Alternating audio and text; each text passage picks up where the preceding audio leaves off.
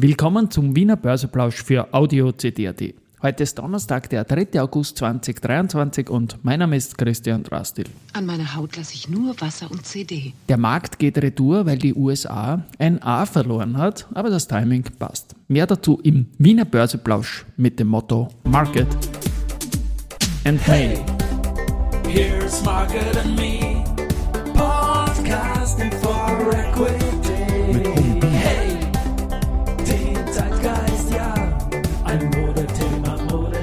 Ja, die Börse als Modethema und die Augustfolgen des Wiener Börseplausch sind präsentiert von Wiener Berger und Bierer Mobility mit 70 Jahren KTM.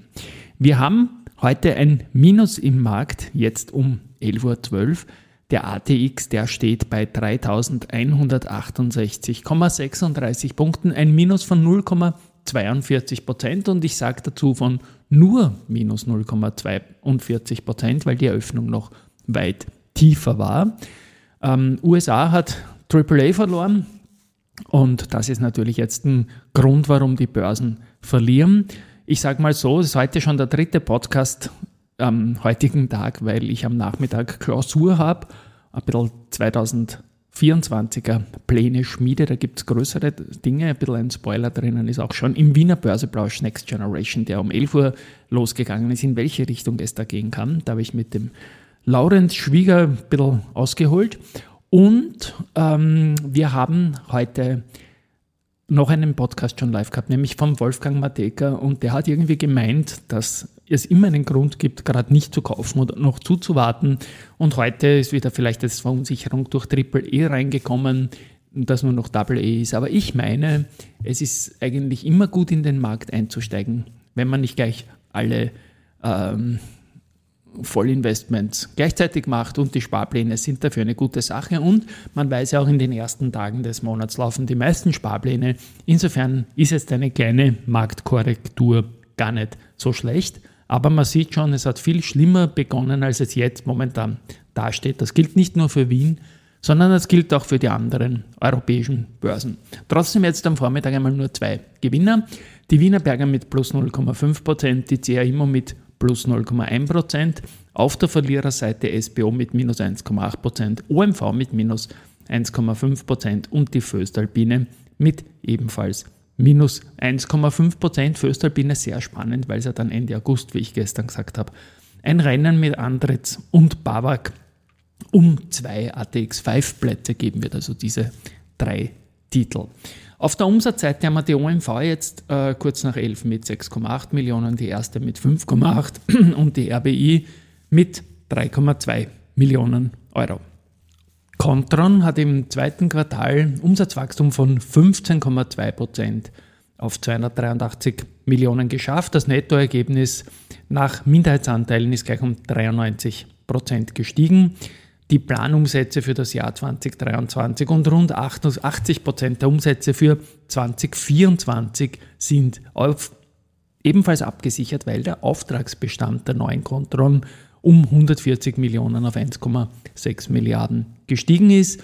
Also man geht jetzt auch ein bisschen mit der Guidance nach oben. Man sagt, man wird diese voraussichtlich übertreffen konkret und äh, man rechnet jetzt ähm, die, mit einem, nach wie vor mit einem Ziel von 2 Milliarden Euro Umsatz im Jahr 2025 und das bei deutlich erhöhter Profitabilität. Also es ist nicht wirklich eine Guidance-Erhöhung, sondern eine Präzisierung und eine deutliche Untermauerung, wie man da unterwegs ist. Und man will auch weiter anorganisch wachsen. Bis Ende 2024, Verzeihung, sind mehrere Transaktionen im IoT-Bereich Software und Solutions geplant.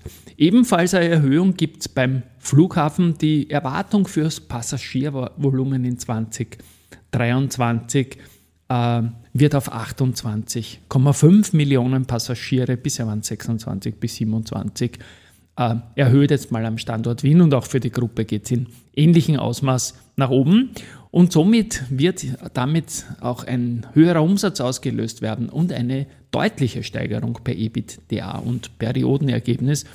Und so ist es so, dass der Flughafen Wien, der ja momentan nicht im ATX wird und damit von mir einleitend auch nicht genannt wird, heute mit 1,3 Prozent im Plus ist und sich über ein All-Time-High wohl wieder freuen darf. Und das ist in Summe natürlich eine sehr, sehr leibende Geschichte.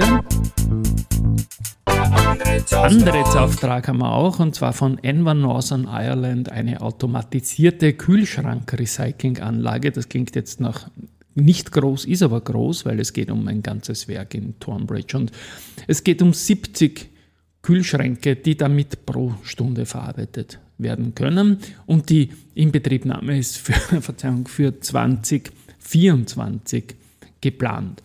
Do Co., die haben jetzt bei, ähm, gestern bereits Wandlungserklärungen von 57,9 Millionen der insgesamt 100 Millionen vom Wandelbond äh, erhalten.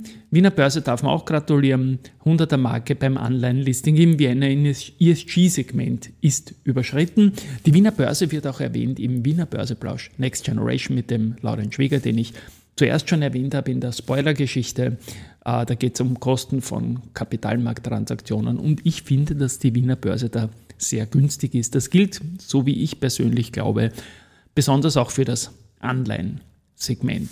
Gut, dann haben wir noch Lenzing und Semperit. Ich habe Risikohinweis Semperit zugekauft. Da gefällt mir die Meldungslage recht gut und auch so wie der CEO oder ein, ein Vorstandsmitglied, war es nicht der CEO, in einem Interview mit Robert Gillinger vom Börse Express gesprochen hat, ist das eine schöne Tonalität.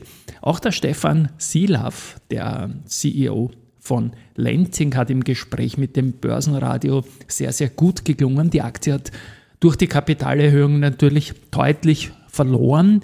Ich habe da viel Kritik geübt an der, an der Kapitalerhöhung. Das muss doch dann irgendwann einmal vorbei sein. Ich sage mal, für Institutionelle war es gut.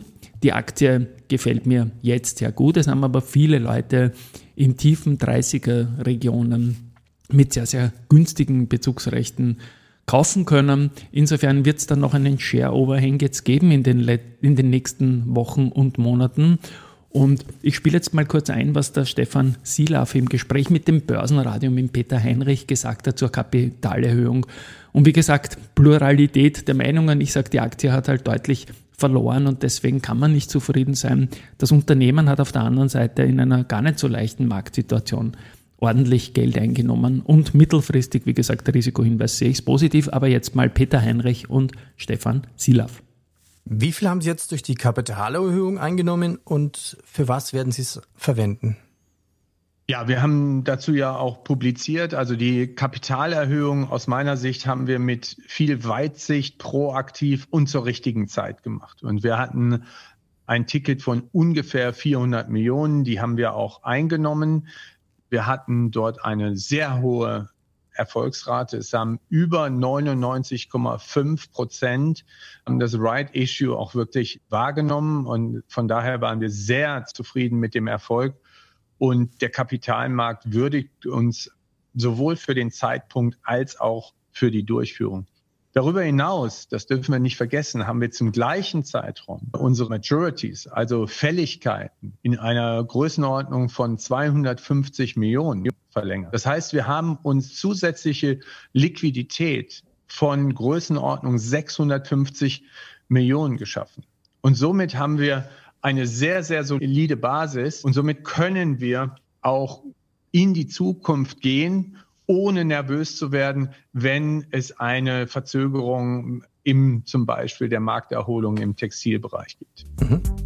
Genau, und das gefällt mir dann als Zukunftsausblick. Danke Stefan Silaf, danke Peter Heinrich. Ich werde auch da die ganze Folge verlinken dann in den Shownotes und im Hintergrund spielt schon die Research-Musik. Die Baderbank, die beginnt gleich mal mit Lansing und hat die Einstufung Add und das Kursziel 65 Euro. Also das ist dann doch mehr als 50% plus.